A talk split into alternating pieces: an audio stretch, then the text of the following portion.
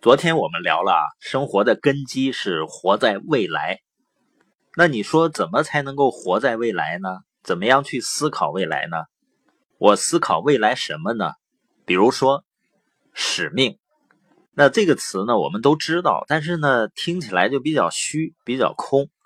举个例子，比如说唐僧西天取经的团队，像唐僧这样的领导呢，什么都不要跟他说。什么都没有用，他就是要干什么？要取经。这样的领导呢，好像没什么能力，也没有什么魅力，但是呢，他有使命感。这种使命感呢，就使得唐僧啊，领导力变得非常非常强大。像马云呢，他就自认为他是跟唐僧一样的领导人。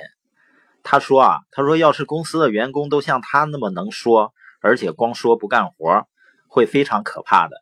因为他也不懂电脑，销售也不在行，但我们都知道，他一定是有着使命感的人，他一定是有着长远的眼光和愿景的人，所以他的生活根基呢就很深厚。他是一个典型的思考未来、活在未来的人。实际上，这样的人很多的。我们都知道，张骞出使西域。被匈奴逮着过两次，关押了十几年，他仍然不忘自己的使命，仍然去克服艰难困苦，完成任务。所以，一个人如果没有一个既定的方向和使命感的时候呢，他会觉得生活中什么样的障碍都是很大、很难以克服、难以跨越。所以我们说呢，一个人对未来没有信仰。他的现在就没有力量，而这种对未来的信仰也可以理解为是一种使命感。有的人呢，对做事业啊、做生意总是没有信心，总是说呢自己好像没有能力。实际上，什么是最大的能力呢？就是你能够找到自己的使命，就是你究竟要的是什么，而且坚定不移的向前走。你会发现呢。我们就能爆发出无限的潜力来，但最可怕的是呢，很多人对未来根本就不确定，模模糊糊的，也不去想。所以使命呢，简单的来说就是关于你的方向和你究竟要去到哪儿。按马云的说法呢，就是一个人一定要想明白你现在有什么，你究竟想要的是什么，你能放弃什么。比如有的人。想要的是自由，但是还不愿意放弃一点安全感，那就是使命不足够清晰和强大。所以你发现啊，有很多人呢总是在问你，别给我讲这么多这些东西，你就告诉我怎么干吧，我应该干什么？实际上我很清楚啊，很多人你告诉他要干什么，他也不会去干的，或者干着呢，干着就会放弃。为什么呢？因为他没有找到自己究竟要的是什么，没有明确自己的使命。马云也说啊，他说一个组织啊，他要能生存下来，他一定是要有一个很坚强的使命感。他在阿里巴巴招来的员工的时候呢，他经常会讲两个公司，一个呢就是 GE，就是通用电器，另外一个呢是迪士尼。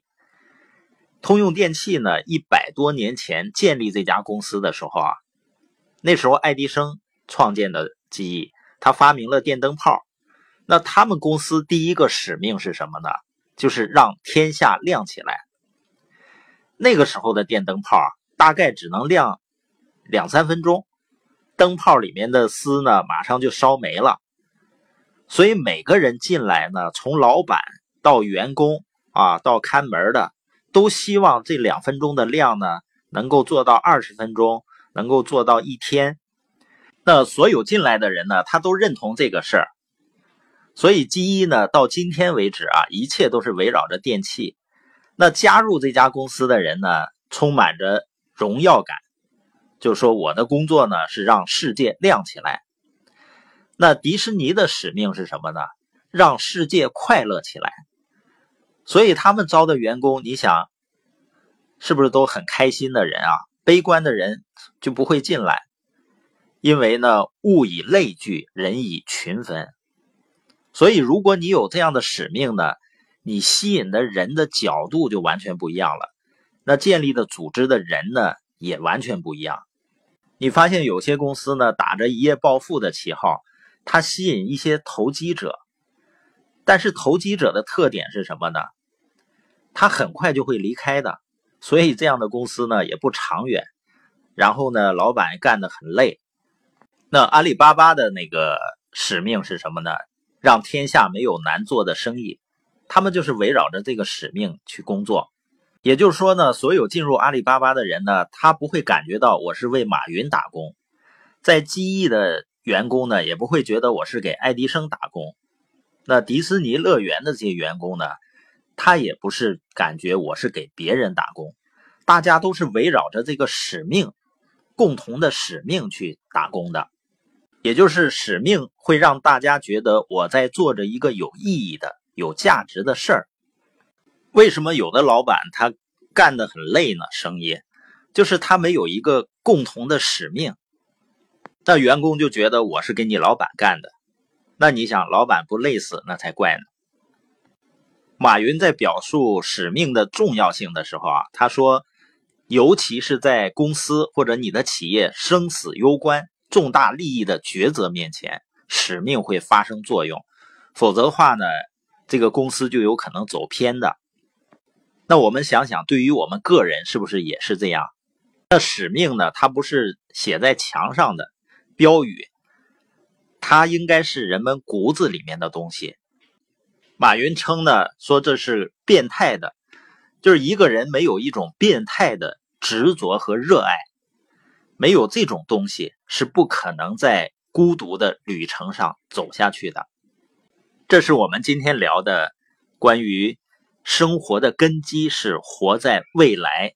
那活在未来呢？其中的一个思考就是要思考明白你的使命，你究竟要去到哪里。